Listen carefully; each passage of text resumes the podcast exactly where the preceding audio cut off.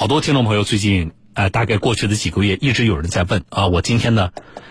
呃，请专家一下子呢，权威的解读一下，给大家都回答掉啊。是这样，有个听众朋友问我，大家都注意啊，这是关于车辆保养的问题。他说这样的，他说小东老师，我是一辆这个观致七啊，上周呢去南京的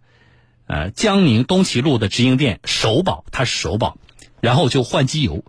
但是他发现有个问题，他说这个换机油啊不上那个升降机，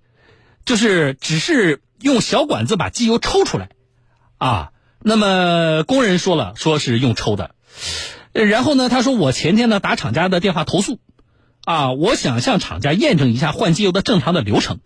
结果呢仍然是店家回电话给我说我们就是用抽的。啊，因为呢不是厂家的意见，所以他说我觉得不太信服，啊，主要担心是什么呢？你这个抽啊抽不干净，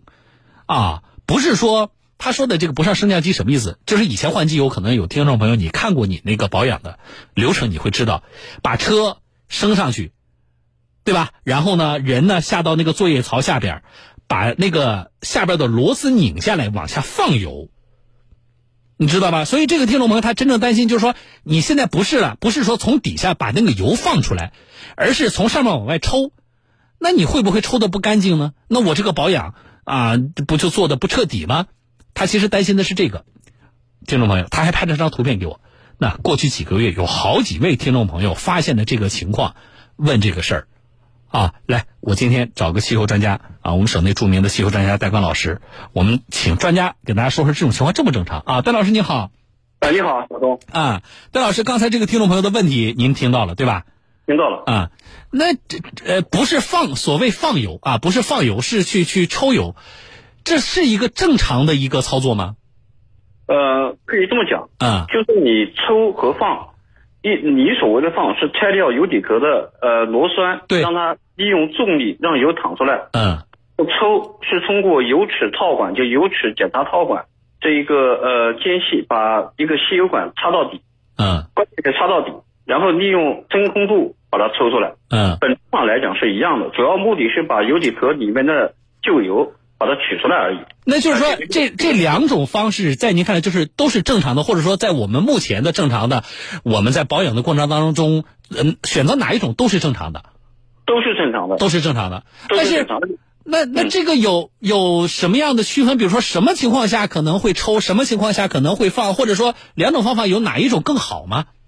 呃，这个跟它的车辆的机油滤芯的位置有关系。嗯。这个，比如像我们看到一些高档车也好，还是有些车辆，它的机油滤芯是是向上安装的，它外面有个罩壳的，就是我举升车辆，我就可以把机油滤芯拆掉的。嗯，它用抽的方法非常合适，为什么呢？它不用去举车辆，嗯，因为它是作业的方向就是人修理工趴在车头方向，把机油滤芯拆掉，然后把这个油抽出来，可以同时完成，不用举升车辆，提高了工作效率。嗯，但是有种机油滤芯是安装在。缸体的侧面是向下安装的，嗯，他就必须把车子举起来，拆掉护板，或者是不拆护板，把这个机油进行旋转，把它旋下来，嗯，他就必须举升车辆。那么如果说需要举升车辆的，从方便性来讲，那你就一次性的把那个机油油底壳螺丝拆掉，同时顺手把这个机油滤芯拆下来，这样更合理。从作业次序上讲。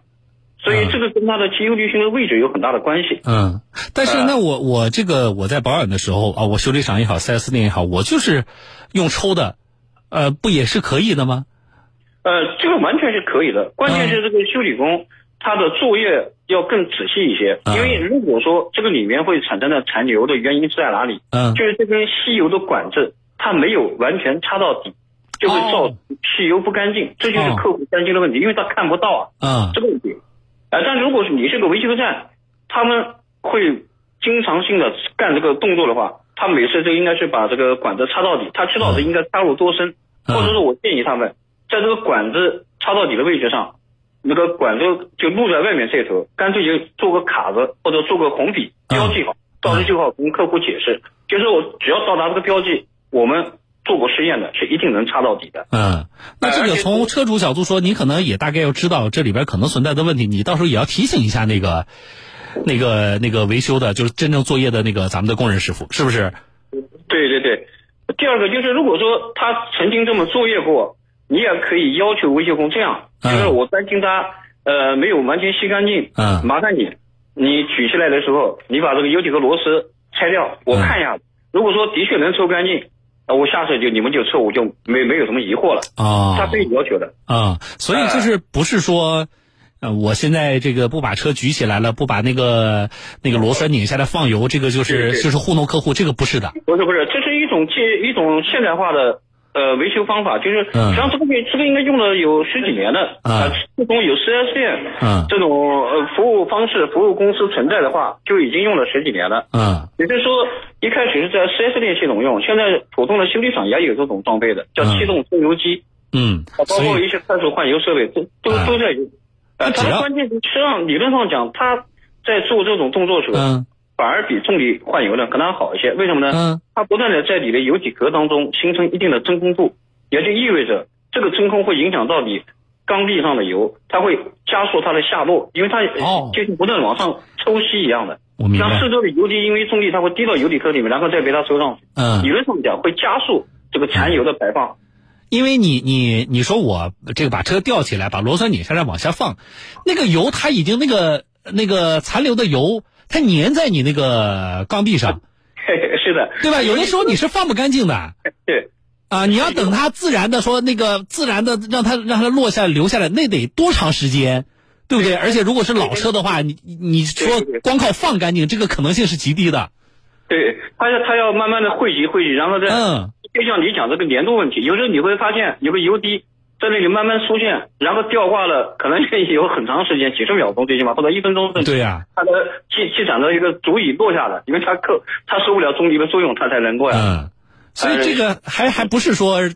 这个修理厂是不是就不负责任或者图省事儿给你吸给你抽一下，或者说用抽的这个肯定就不好，还不能这么说啊。呃，不不能这么说，这个是一种嗯客观情况了，这个是一种现代化的一种作业方式，好的，和你的重力放油是一样的道理。啊，好，嗯我我倒觉得您这么一说呢，基本上原理呢给大家讲清楚了之后，啊，大家就好判断啊。另外一个，刚才整个戴刚老师在这个过程当中给大家的这些提醒，我觉得我们的听众朋友多少要知道啊，因为这个维修啊、保养也好，可能对咱们很多车友来说，大家觉得很专业，可是有一些事情啊，有特别有的时候你在现场看一下。啊，你稍微的像戴老师刚才提醒的，就是说你可以跟那个维修工大概怎么表达一下，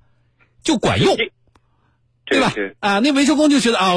这个人是懂的，嗯，这个车主不是一个小白，啊，那么有可能他可能在这个作业的过程当中也就更上心，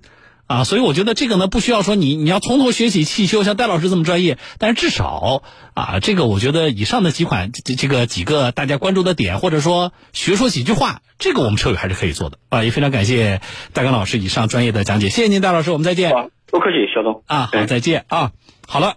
这个事儿啊，好多人问啊。那么我们今天呢，希望所有关心过这个事情的听众朋友都能听到今天节目。另外呢，我的一个感触是什么呢？我们老跟大家说，就是那个车啊，你不能够自己什么都不上心啊。你到了修理厂，到了 4S 店了，怎么弄的我也不知道啊。呃，反正我也不懂，所以我也觉得我也没有关心的必要了。我一直跟大家说，我说这个不对。啊，我们不懂嘛，你问我我也不懂，所以我今天找个专家来跟大家说，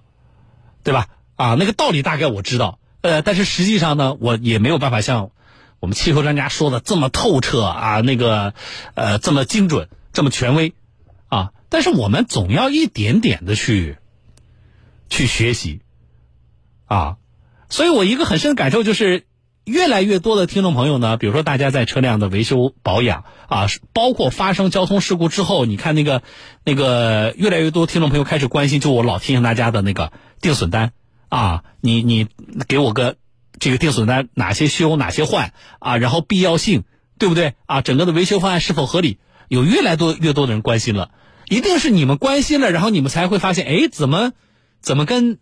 以往的我理解的不一样，然后才会来问吗？啊，我觉得这是一个积极的变化，啊，并且我们希望有越来越多的人，我们的车友在呃用车的过程当中，啊，你开始有这个意识，啊，好了，这个问题解答完了啊，我们希望所有关心的这个听众，我们今天算是学了一个知识点了啊，也。